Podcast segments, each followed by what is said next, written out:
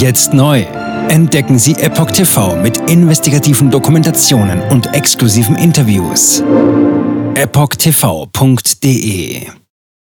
Willkommen zum Epoch Times Podcast mit dem Thema Ansprüche nach Covid-Impfung.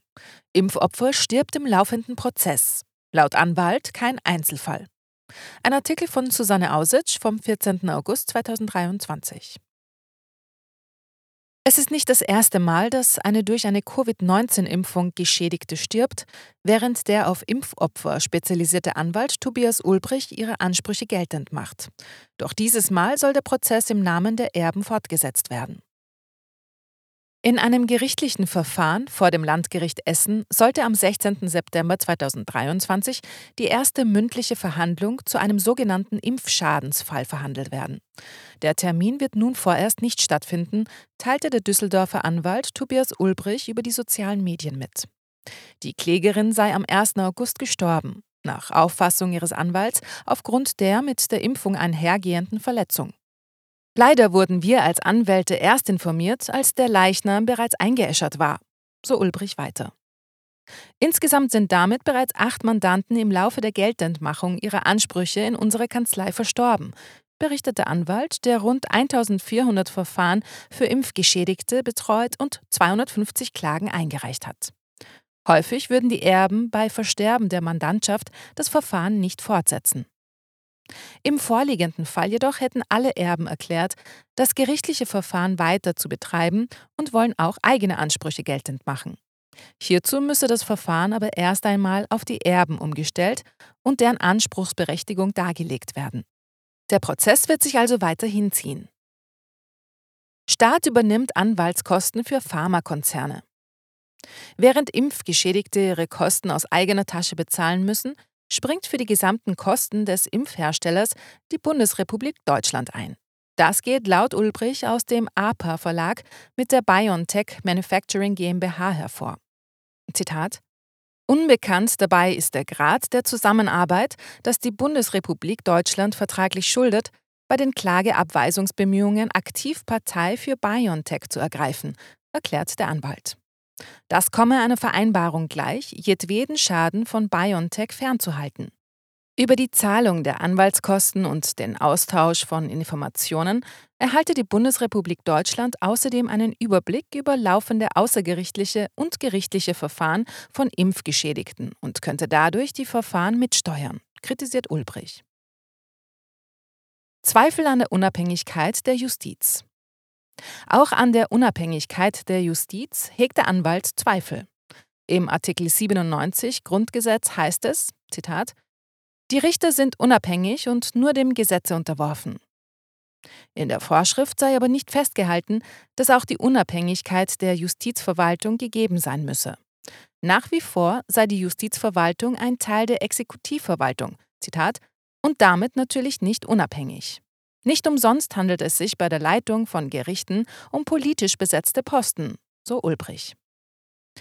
Das bekannteste Beispiel hierfür ist Stefan Habart, seit 2020 Präsident des Bundesverfassungsgerichts und damit des höchsten Gerichts Deutschland. Die Mitglieder des Bundesverfassungsgerichts werden jeweils zur Hälfte vom Bundestag und Bundesrat gewählt, die abwechselnd auch Präsidenten und Vizepräsidenten bestimmen. Von 2009 bis 2018 war Habert selbst Abgeordneter des Deutschen Bundestages und hatte zuletzt die Position des stellvertretenden Vorsitzenden der CDU-CSU-Bundestagsfraktion inne. Nach einem geheimen Treffen mit der damaligen Bundeskanzlerin Angela Merkel im Juni 2021 geriet das Bundesverfassungsgericht in Kritik.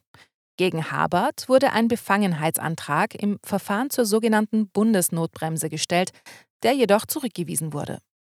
Die Gerichtsverwaltung der Bundesländer sei hingegen dem jeweiligen Justizministerium untergeordnet, erklärt Ulbrich weiter. Die entsprechenden Minister seien in ihrer Funktion nicht nur Abgeordnete, sondern auch faktisch, Zitat, Chef der Judikative. Insoweit spricht der Anwalt von einer Gewaltendurchbrechung in beide Richtungen. Schließlich obliege der Justizverwaltung die Bestimmung des Dienstortes und auch die Fragestellung der Abordnung oder Umsetzung an einen anderen Dienstort. Zitat, wenn also keine direkte Einwirkungsmöglichkeit der Exekutive auf die Entscheidung des Richters besteht, So kann einem Richter, der unliebsame Entscheidungen trifft oder gern gesehene Entscheidungen treffen soll, über die dienstrechtliche Schiene im Rahmen der Exekutivverwaltung Beine gemacht werden, schildert der Anwalt.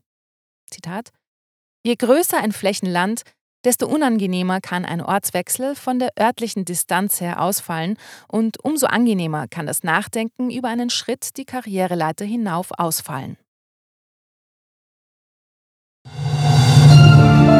Jetzt neu. Entdecken Sie Epoch TV mit investigativen Dokumentationen und exklusiven Interviews. Noch heute kostenfrei anmelden und völlig unverbindlich testen. Sehen Sie jetzt gratis den weltweit ersten Dokumentarfilm zur ESG-Bewegung Der Schattenstaat. Wer hat die Kontrolle? Eine originale Epoch Times Produktion. Besuchen Sie uns auf epochtv.de. Politiker machen Gesetze, CEOs machen Gewinne. Doch das ändert sich jetzt alles. Die Zukunft passiert nicht einfach so. Die Zukunft wird von uns gestaltet, durch eine mächtige Gemeinschaft wie Sie hier in diesem Raum. Wir haben die Mittel, um den Zustand der Welt zu verbessern. Es gibt eine wachsende Bewegung, die Unternehmen, Regierungen und globale Institutionen zusammenbringen will. Ihr Ziel ist es, sich mit Themen wie Klimawandel, Rassismus, Ungleichheit und Waffenkontrolle zu befassen. Diese Bewegung nennt sich ESG.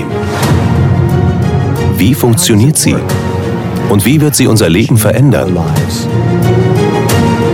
Bändigen wir die Wall Street nach unserem Willen? Oder sind wir diejenigen, die manipuliert werden? Man muss Verhalten erzwingen. Und bei BlackRock erzwingen wir Verhalten.